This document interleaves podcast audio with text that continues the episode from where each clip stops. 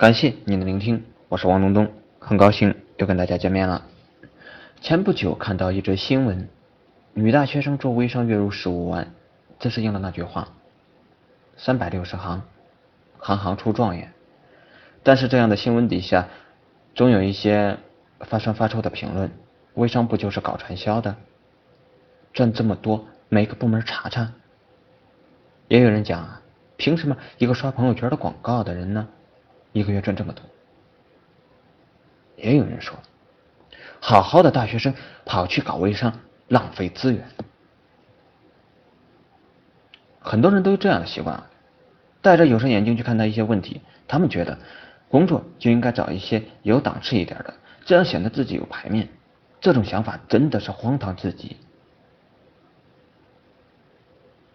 就是上周五的事情，休息的时候和同事闲聊，我打趣着问他。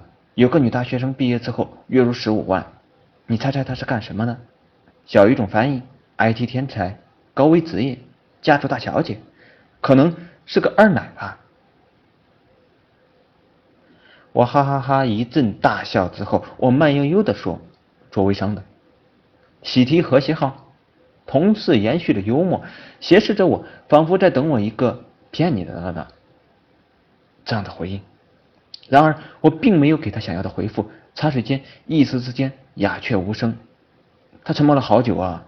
当我开始后悔提及这个话题的时候，我起身想离开茶水间的时候，瞥见他脸上的表情极为复杂，似乎不能接受这个事实。在社会上打滚打得越久，见识的越多，就知道每个人都有自己与众不同的赚钱方式，谁都没有资格看不起谁。光鲜亮丽的虚词是给门外汉看的，一分一角凭本事揣进口袋的票子才是暖心窝的。就好比在我朋友圈，年入几十万的九零后是这个做微商卖衣服的，所有人都猜测他肯定是低价买高价卖，衣服质量跟淘宝那些便宜货没差别。可事实呢，人家一件衣服的布料都是自己去布料市场一块布一块布的挑过来，质量比淘宝那些热门款。不知道好多少倍，还不会撞衫。再比如我一个学妹，在大学的时候和她一个在日本的朋友合作当代购，自己在学校外边租房，顺便当仓库。刚开始做的时候，也是朋友圈代购广告刷不停。那会儿她还会因为房租付不上来和我借钱。前几天小聚，我问她现在代购做的怎么样了，是不是还租个房，边住边当仓库？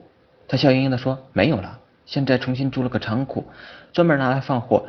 走的时候还送了一套护肤品给我，跟以前俨然不一样了，可见是做的越来越大了。他们虽然赚的辛苦，赚的很多，但也比同龄人更辛苦。按学妹说呢，就是累得像条狗。卖衣服的那个，他自己是服装设计行业的。”衣服从设计到工厂送出，他全程都要跟好进度，就怕出错，耽误了出货期和衣服质量。工厂把衣服送出之后呢，他再一件一件分挑打包给客户邮寄出去。闲的时候上网写写段子，在家里逗逗猫，看看电影，这就是他的全部娱乐。再说那个做代购的学妹，二十岁出头，天天扛着十几斤的箱子。搬上搬下，跟着快递员奔波在各个仓库。半夜一两点的时候，一身臭汗的坐在不通风的仓库里，敲着计算器理货。此外，他时刻都要留着一笔巨款，等着过海关税。每次都会有同行被海关拉进小黑屋，地上铺满了那些代购的护肤品和化妆品。当然。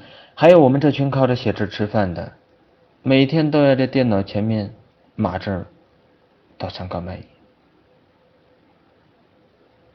第二天呢，还要保持精神饱满的样子去上班打卡。总有人在质疑别人赚钱怎么这么容易？那可能你真的没有看到别人背后默默的付出的艰辛。其实日子当然也能过得随便一点，但总是觉得自己应该对得起自己的每一个选择。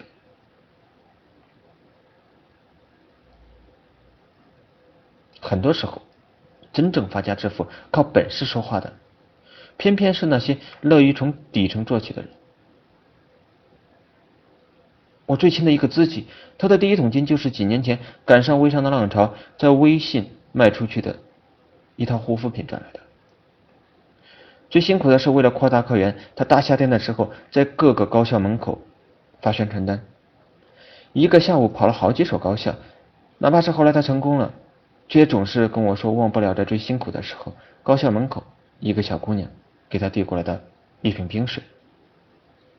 每当这个时候，我总是在心里默叹：这样的人就是活该成功，活该赚大把的票子，活该活得风风光光。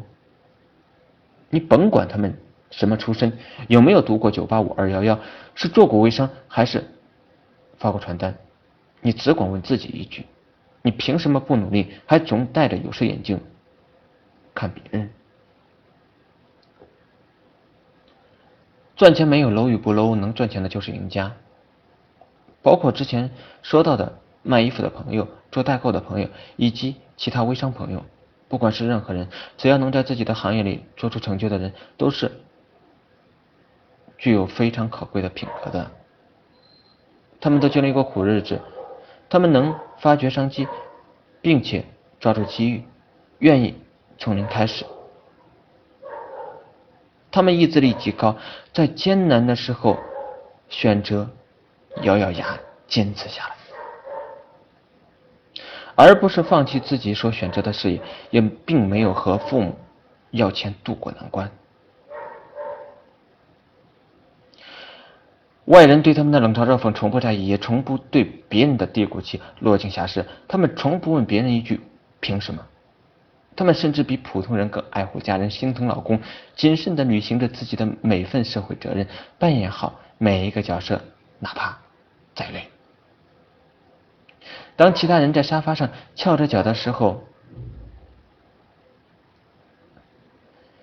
甚至怀着侥幸的心理等待他们凉凉的时候，做微商的女大学生正准备创建一个自己的品牌，让更多的人用上她的产品。卖衣服的朋友已经打通了七八家物流，把优质的。衣服卖到了海外，做代购，在朋友圈天天刷屏，被骂、被拉黑的二十来岁女孩，早已经准备购置第二辆车。那些有的靠卖货月入十万，有的早已是知名品牌的创始人，也有的年纪轻轻就开了公司，合并了多家小企业，做的大爆发上市，把公司铺到了全国各地。再看不起这个，瞧不起那个，之前。别忘了，没准你进入鄙视的就是下一个做辣椒酱的老干妈，另一个卖过塑料花的李嘉诚。大家表面上光鲜亮丽，但背后谁才是真正那个过得不好的那个？自己心里应该都有点数。祝愿所有的微商能在为自己的前程里。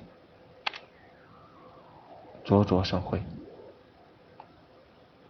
感谢大家的聆听。